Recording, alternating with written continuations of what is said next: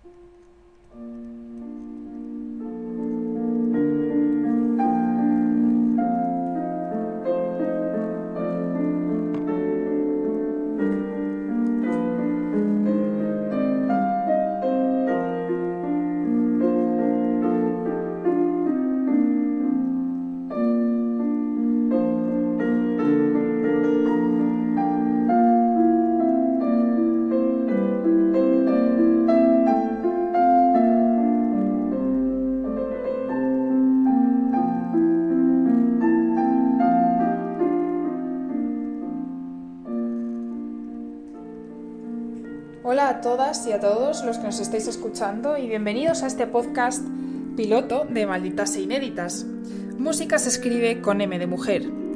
Para quienes no nos conocéis aún, Malditas e Inéditas es un espacio destinado a cuestionar el papel de la musicología en la construcción del género y la perpetuación de los discursos hegemónicos con respecto a la mal llamada cuestión femenina.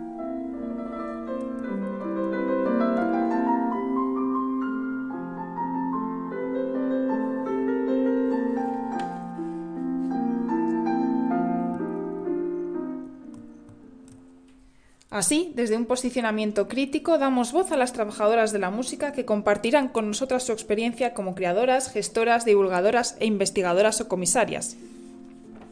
Porque, como decía Safo, alguien en otro tiempo nos recordará, estamos oprimidas por el miedo al olvido.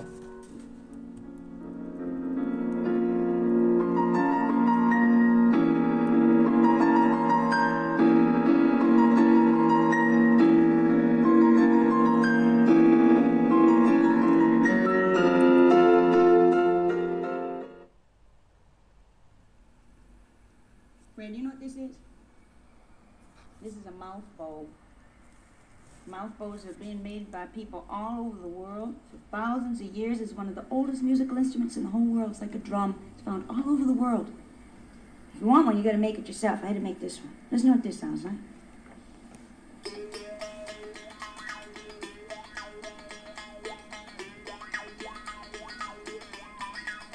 Hey, I got a gal at the head of the creek and I'm going up to see her about two times a week. Kiss her on the mouth, sweet as any wine. Wrap herself around me like a sweet potato vine. I'm Going up Cripple Creek, going in a rhyme. Going up Cripple Creek, have a little fun. Going up Cripple Creek, going in a whirl. Going up Cripple Creek to see my girl. El 20 de febrero de 1941 nació Beverly St. Mary, más conocida como Buffy St. Mary, una cantautora, compositora y artista visual canadiense de origen amerindio. Su relación con la música empezó a los 10 años, cuando aprendió a tocar el piano y la guitarra, instrumento junto al que se ganó la vida en la universidad interpretando las canciones que después formarían parte de su primer disco publicado en 1963. Going up Cripple Creek, going in a whirl. Going up Cripple Creek to see my girl.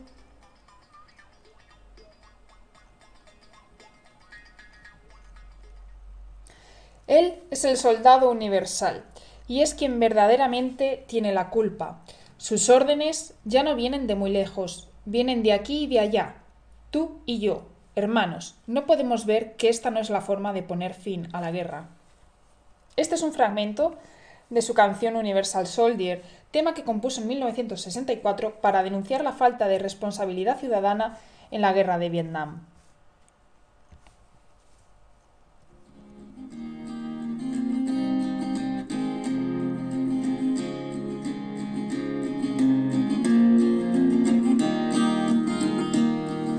He's five foot two and he's six feet four. He fights with missiles and with spears.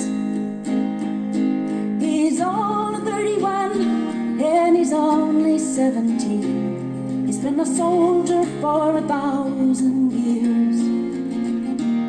He's a Catholic. Aunque la canción fue incluida en su primer álbum junto a otros hits como Codeine, Now That Buff- Buffalo Is Gone o Ananias, el tema político, como no, lo hizo pasar desapercibido y no fue hasta un año después cuando el cantante escocés Donovan Phillips hizo de la canción una cover cuando realmente se popularizó.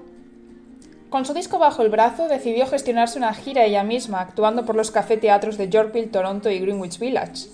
Llegó a compartir escenario con otros cantautores a los que seguro que sí conocéis, Leonard Cohen, Johnny Mitchell y Neil Young.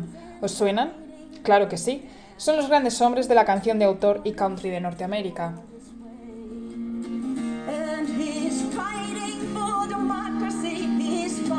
For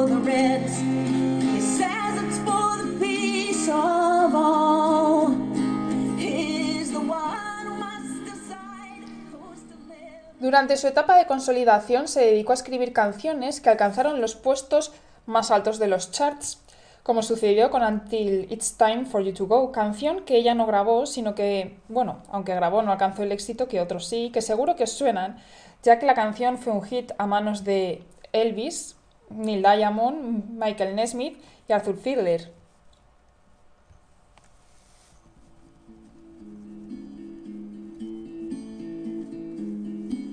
Not a dream, you're not an angel, you're a man.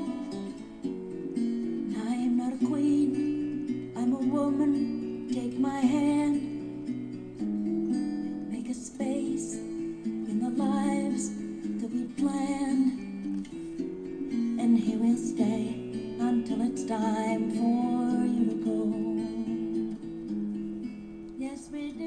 Haremos un espacio y aquí nos quedaremos, en esta vida que planeamos, hasta que sea la hora de que te vayas.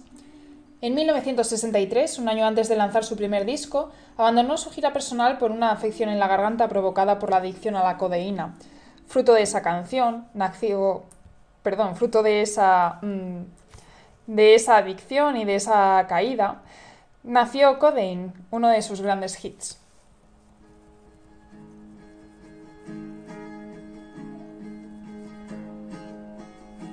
Canción que, por cierto, popularizó Janis Joplin. Ahora me parece recordar cuando era una niña, cómo mis alegrías y mi, y mi felicidad todo parecía girar, pero luego algo, de alguna manera, siempre aparece. Oh, codeína, se volvió tan deseada que me arrebató los sueños.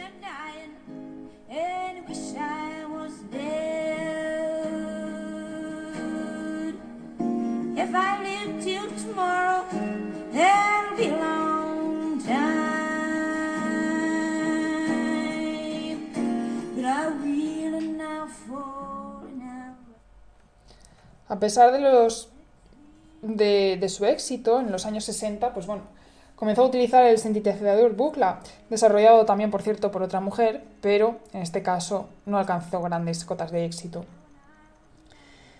Fue así como sus canciones se fueron haciendo famosas en la voz de otros y, a partir de 1975, alcanzó la fama, vaya, qué raro, en el programa de Barrio Sésamo, una mujer dedicada a los cuidados y la infancia. ¿Quién lo diría? Podría decirse que Buffy sufrió el síndrome Gloria Fuertes, otra gran poeta de la que solo se reproducen sus poemas infantiles a pesar de la calidad de su poesía adulta. En 1982 recibió un Oscar por su tema Up, Up Where We Belong. Sí, hombre, ese tema de Oficial y Caballero. ¿Cómo? ¿Que no lo conocéis? No puede ser.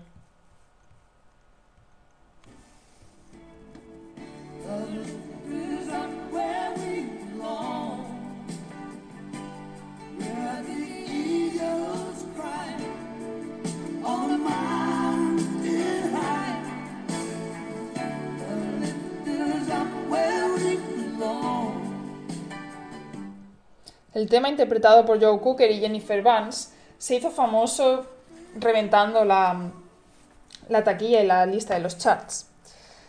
Pero fue así como Buffy entró en el mundo de la televisión y empezó a componer para series aprovechando el tirón de sus canciones amerindias. Es el caso de Broken Chain y Where the Spirit Lives. En el caso de la primera, una película protagonizada por Pierce Brosnan. En 1990, 16 años después de su último disco, publicó Coincidencia y otras historias similares, un álbum que se vio obligada a autoeditar a pesar del éxito que había alcanzado en los años anteriores. En 1999, fundó- decidida a promocionar la maltratada cultura amerindia, decidió fundar una organización cooperativa. Y en 2010 recibió el premio a las artes.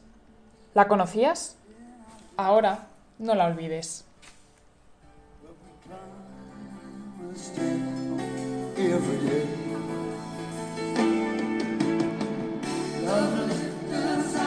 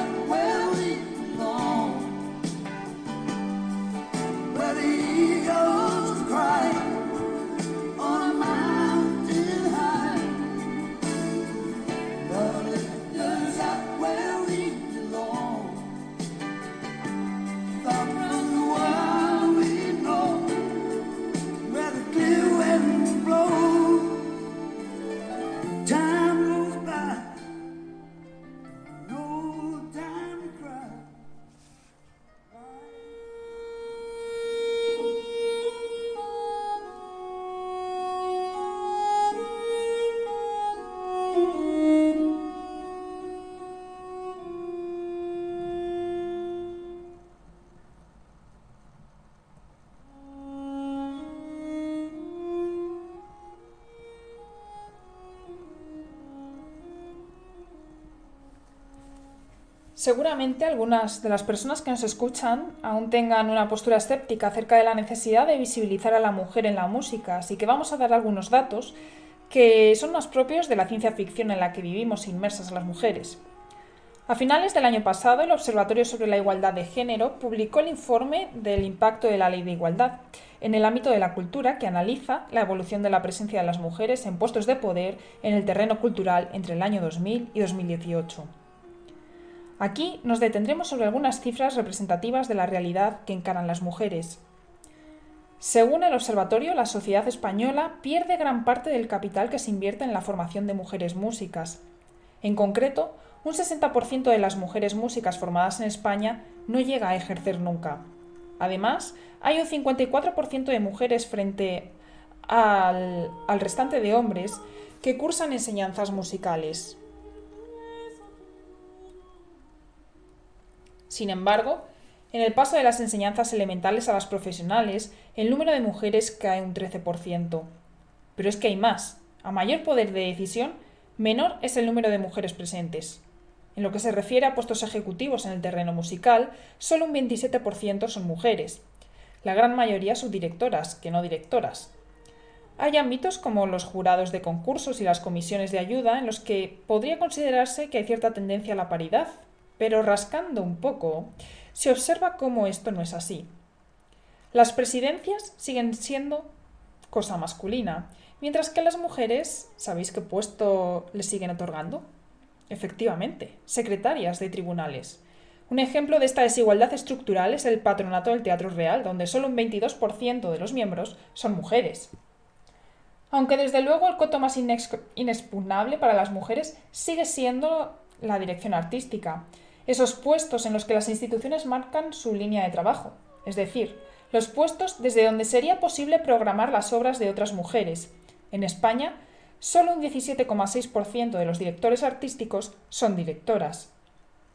Más deplorable aún es la cifra que representa las acciones de la mujer en la música académica. El 90% de los estrenos que tienen lugar en festivales son hombres. Y si nos vamos a las instituciones que se deberían sonrojar, encabeza la lista el Coro y Orquesta de España, que entre 2000 y 2018 estrenó solamente 10 obras. Deben estar extasiados con tal cantidad. Ninguna de ellas, por cierto, además, correspondía a las ganadoras del Premio Nacional de Música, que las hay. Hay mujeres ganadoras del Premio Nacional de Música. En las últimas dos décadas, la ONE ha estado dirigida por mujeres en 28 ocasiones, y de todo su repertorio únicamente 1.253 obras eran de autoría femenina. ¿Queréis saber cuántas españolas había dentro de, esas 1.253? Bien, pues solo una, a la que por cierto metieron en el programa de familia, no fuese a ser que creyese que podía escapar del tiesto de los cuidados. ¿Y qué conclusión nos queda extraer de estos datos tan trágicos para las mujeres músicas? El propio informe reconoce la conflictividad de la aplicación de la ley de igualdad cuando en el discurso normativo se sustituye la palabra mujer por género, quedando esta invisibilizada y relegada a las cotas reservadas a colectivos minoritarios, y no como la verdadera mitad de la población que es, que somos. Las mujeres seguimos siendo malditas e inéditas.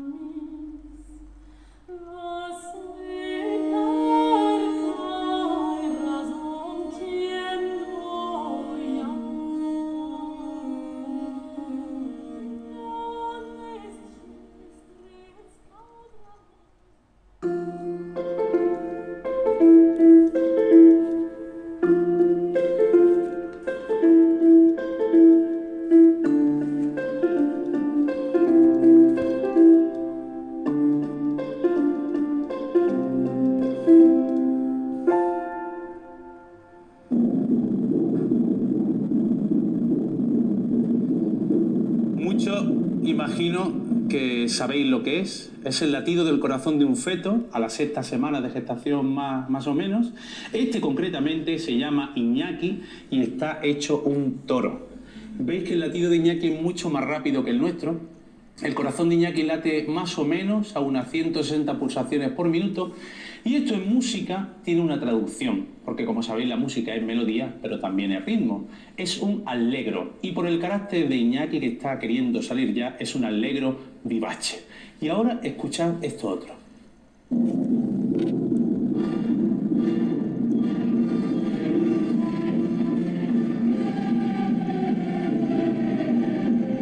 Habéis escuchado el corazón de Iñaki al principio, que se funde con el dies irae del maravilloso, eterno y sublime.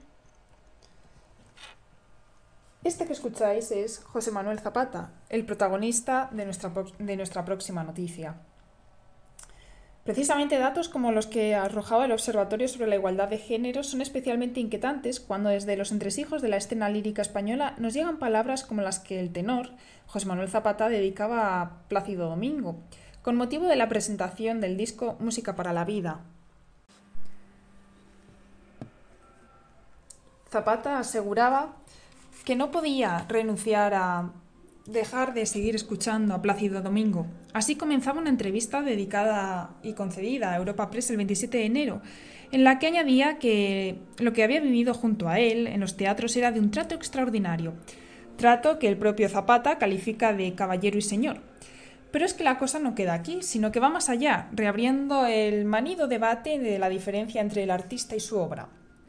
La trascendencia artística de un genio tiene que estar separada de su vida privada, y continúa. Me quiero quedar con su dimensión artística. Quizá esto podríamos planteárnoslo si Plácido Domingo no hubiese utilizado su dimensión artística para ejercer una conducta inapropiada que nada tiene que ver con los adjetivos de caballero y señor sobre sus compañeras mujeres. Porque así es como se justifica el acoso sexual y el abuso de poder para ejercerlo llamando caballeros y señores a quienes traumatizan a las mujeres. Quizá, querido José Manuel, deberías saber que el bufete de abogados Gibson Drone, eh, contratado por la Ópera de, de Los Ángeles, concluyó tras una exhaustiva investigación que el nivel de malestar explicado por las mujeres describen un significativo trauma. Trauma que tú como hombre no has tenido que vivir. Pero es más, quizá no se trata de dejar de escuchar a Plácido Domingo, cuya carrera no es que se haya visto ensombrecida por los acontecimientos personales de los últimos tiempos. Lo primero, porque tuvieron lugar en el espacio de trabajo, en el ámbito laboral. Que el acoso sexual se dé en el terreno del trabajo no solo expone la gravedad del asunto, sino que evidencia la violencia diaria a la que está sometida la mujer. Llamar personal al acoso como quien habla de un lío de sábanas no es sin un blanqueamiento.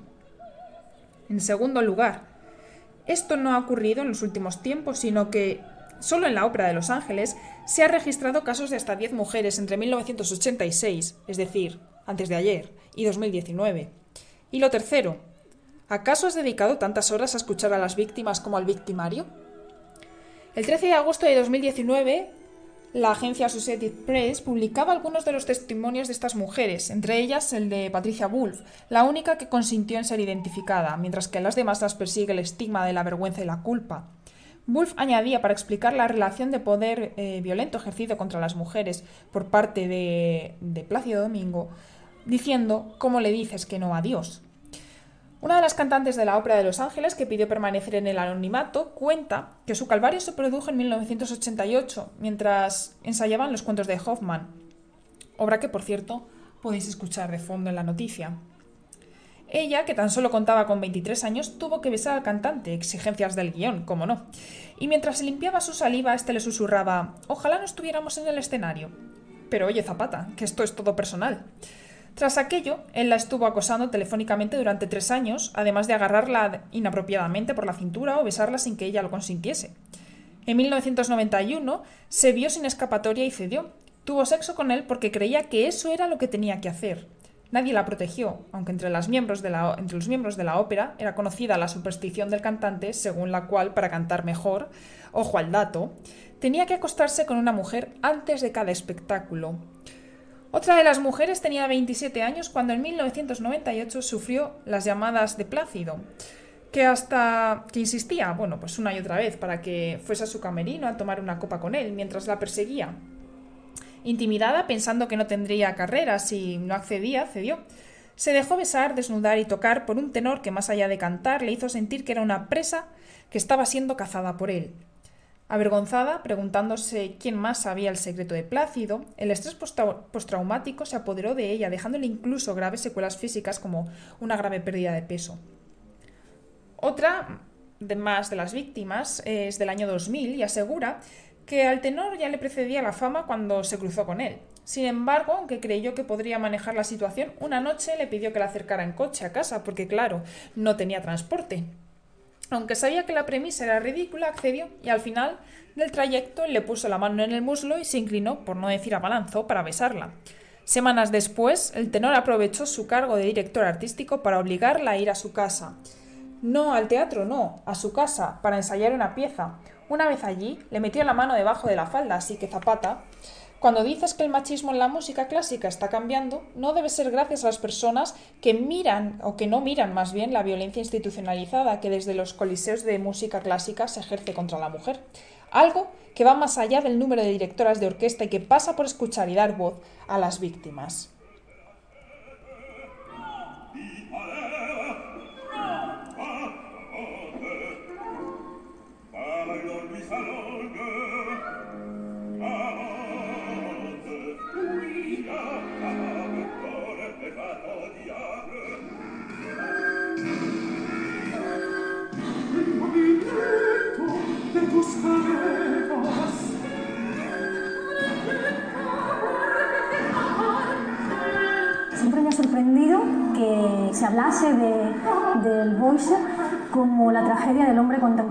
Cuando la verdadera tragedia era el asesinato de Marie.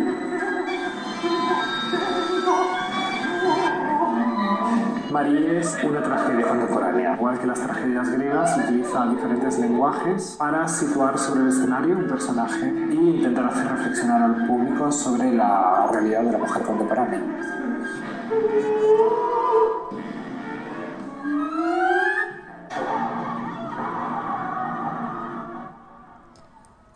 Frente a este tipo de actitudes negacionistas, nos encontramos con otras iniciativas que indagan en la visibilización de la violencia machista, obras que surgen para confrontar una mirada profunda sobre una lacra social que las noticias convierten en cifras para insensibilizarnos. Para obligarnos a ver, son cada vez más las creadoras que generan discursos musicales que nos abren los ojos. Ya lo hizo Elga Arias hace un par de años cuando, motivada por el Me Too, compuso Graden by the Pussy, una pieza para saxo y electrónica que integra en su título los comentarios que en 2005 realizó Donald Trump sobre las mujeres. I moved on her actually. You know, she was down in Palm Beach. I moved on her and I failed. I'll admit it. Whoa. I did try. She was married. That's huge news there. No, no, Nancy. No, this was marriages, and I moved on her very heavily. In fact, I took her out furniture shopping. Sin duda, un comprometido mensaje en el que los instrumentos incorporan la dialéctica sexista de la cotidianidad a la que estamos abocadas las mujeres. En la misma línea, el pasado 9 de enero, Lola Blasco estrenó la ópera Marie, buscando así romper con las barreras entre melodrama, canto, intermedios instrumentales y música electrónica. La obra, que es una coproducción entre el, teatro, entre el Teatro Real y el Teatro de la Abadía, está inspirada en el personaje de la ópera de Boisek de Wagner, una mujer que, según Lola Blasco, siempre hablaba de, la tragedia del hombre contemporáneo, a pesar de que era ella siempre la que terminaba muerta. Una forma de repensar la violencia machista y nuestro papel en la sociedad. En declaraciones concedidas por Blasco a Europa Press, dice: Yo también creo que nosotras estamos contribuyendo a estos asesinatos, y es una sangría que no cesa. Quería hacer algo simbólico y esta Marie, que además, por cierto, interpreta Nicola Belle Corbone, reúne todos los arquetipos impuestos por la sociedad patriarcal. Según el director de escena, Rafael Villalobos, lo interesante de esta obra es que se asiste a tres asesinatos de una misma persona, porque son tres eh, los puntos de vista que, que se muestran en la obra.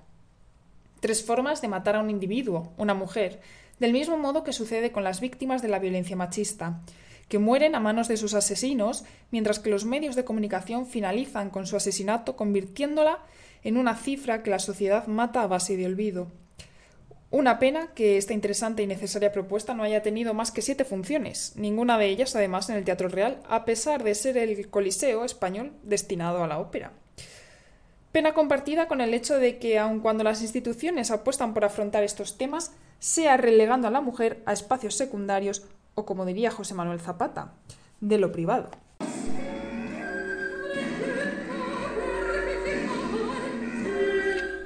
Y ahora. Mardeninas nos trae la recomendación cultural para esta semana de la mano de un clásico que debe figurar en vuestra lista de Must. Si aún no la habéis incluido, No olvidéis coger papel y lápiz. Soy Marina y en esta sección os traigo una recomendación cultural estupenda para los más cinéfilos. Y es que hoy vengo a hablar de la película documental Amy, la chica detrás del nombre.